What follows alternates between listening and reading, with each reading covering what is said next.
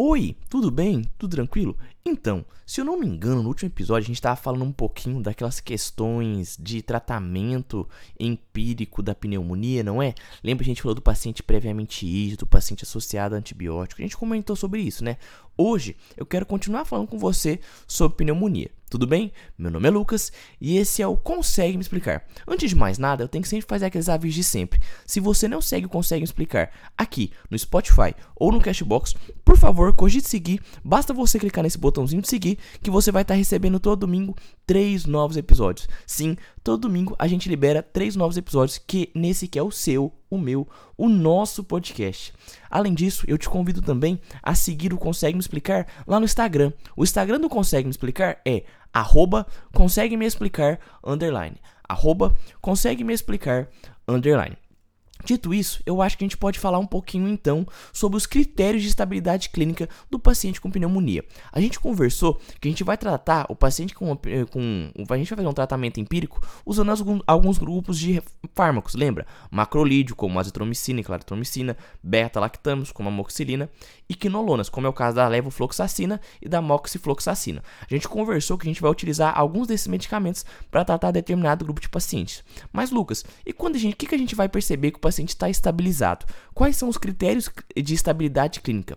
O paciente ele deve estar por 48 a 72 horas num quadro de afebril. Então o paciente deve estar afebril por 48 a 72 horas e não apresentar mais que um sinal de instabilidade clínica antes de suspender a terapia. E quais são esses sinais de instabilidade clínica? A temperatura axilar menor que 37,8 graus Celsius, a pressão arterial sistólica maior que 90 milímetros de mercúrio, a frequência cardíaca menor que 100 batimentos por minuto, a saturação arterial de oxigênio maior que 90%, a frequência respiratória menor de 24 incursões respiratórias por minuto e está com, uma, com, uma, com um estado mental normal. Ou seja, você já pode pensar em utilizar um pouco da escala de Glasgow. Lembrando que a escala de Glasgow vai de 3 a 15, sendo que se você avaliar pupilas, a escala de Glasgow pode ir de 1 a 15. Beleza? Tranquilo?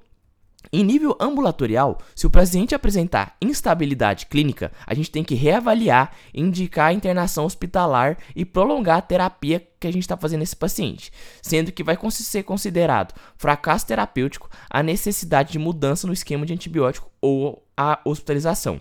Ou seja, a gente pegou um paciente em nível ambulatorial e se o paciente apresentar uma instabilidade clínica, a gente vai reavaliar o paciente. Reavaliou o paciente, a gente vai indicar a internação hospitalar e prolongar a terapia, sendo considerado nesse caso um fracasso da terapêutica, ou seja, vai necessitar uma urgência de mudança no esquema de antibiótico ou em hospitalização. Ah, Lucas, beleza então. A gente vai tratar com antibiótico terapia e depois vai buscar fazer os critérios de estabilidade clínica. Os critérios de estabilidade clínica vai envolver o quê? O paciente tem que estar tá afebril por 48 a 72 horas e não apresentar nenhum sinal de instabilidade clínica antes de suspender a terapia. Quais são esses sinais de instabilidade clínica? São seis. Estado mental normal. Estado mental normal, você pode usar da escala de Glasgow para ver isso? Pode, tudo bem. Estado, de, eh, estado mental normal. Saturação de oxigênio maior que 90%. Pressão sistólica, pressão arterial sistólica maior que 90. Frequência cardíaca menor que 100 batimentos. Frequência, é, frequência respiratória menor que 24 incursões respiratórias por minuto. Temperatura axilar menor que 37,8 graus. Lucas, peguei um paciente e eu percebi que ele está febril há 54 horas. Só que eu percebi que ele não tem nenhum dos outros sinais clínicos. Como é que eu vou fazer? Continuar a terapia. Ou seja, em nível ambulatorial, se o paciente apresentar instabilidade clínica, a gente vai avaliar e indicar a internação hospitalar para esse paciente ambulatorial e vai prolongar a terapia dele. Nesse caso, a gente vai considerar que a terapia dele foi um fracasso terapêutico, o que vai necessitar uma mudança no esquema de antibiótico ou até a hospitalização desse paciente. Ah, Lucas, beleza. O paciente chegou para mim então. Ele, eu, eu vi que eu tô tratando ele, percebi que ele melhorou, percebi que ele tem, que ele tá febril há mais de 72 horas e ele não tem, ele apresenta mais de 5 dos 6 critérios de estabilidade é, de estabilidade clínica.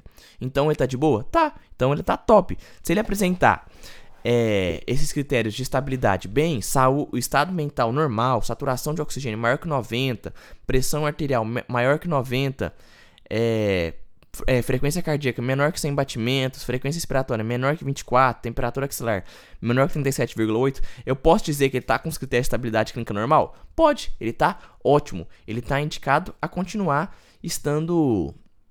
É, a continuar ficando.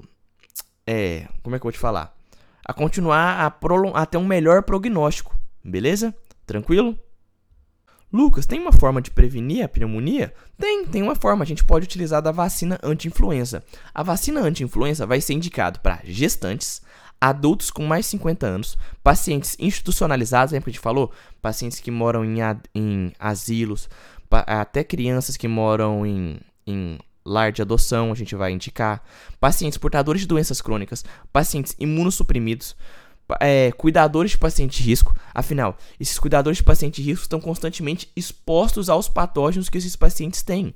Então, paciente, por exemplo, com doenças neuromusculares, você pode indicar. E claro, os profissionais de saúde. Então, oito grupos vai ser indicado se é, fazer a prevenção por meio da vacina anti-influência. Gestante, institucionalizado, cuidadores desses pacientes de risco, profissionais de saúde, adultos maiores de 50 anos, portador de doença crônica, imunossuprimido e pacientes neuromusculares.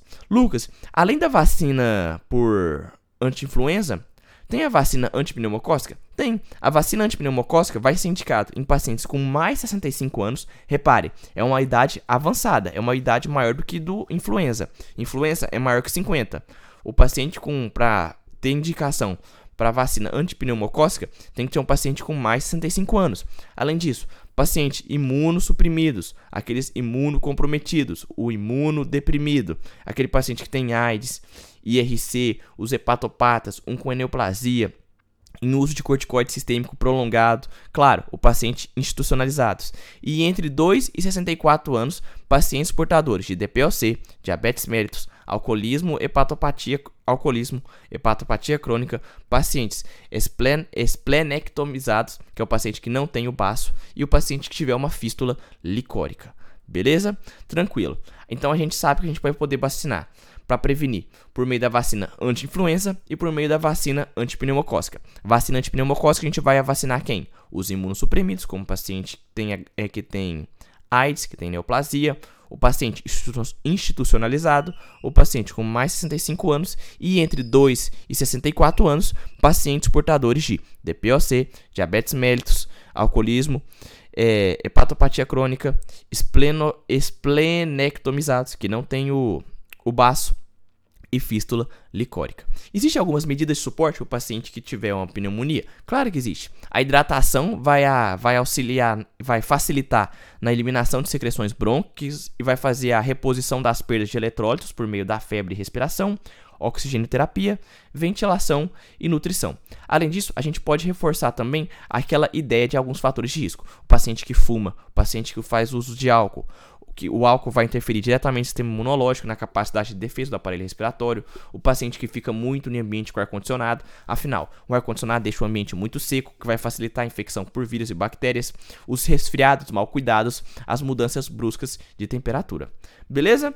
Tranquilo? Então, acho que era isso que eu queria falar com você. Eu espero que você tenha gostado. Não esquece de clicar nesse botãozinho de gostei. Tem um coraçãozinho aí no Spotify, não tem? Se tiver, clica nesse botãozinho. Compartilhe esse episódio com todo mundo. E, por favor, se você não segue, consegue explicar ainda, clica nesse botãozinho de seguir, que todo domingo são três novos episódios. Sim, todo domingo são três novos episódios do Consegue Me Explicar. Além disso, por favor, siga a gente lá no Instagram. O Instagram do Consegue Explicar é arroba consegue me explicar underline. Eu espero que você tenha gostado desse episódio. Espero que você esteja bem, que sua família esteja bem. Não esquece de seguir todo mundo. E estamos juntos. Um beijo, valeu, falou e fui!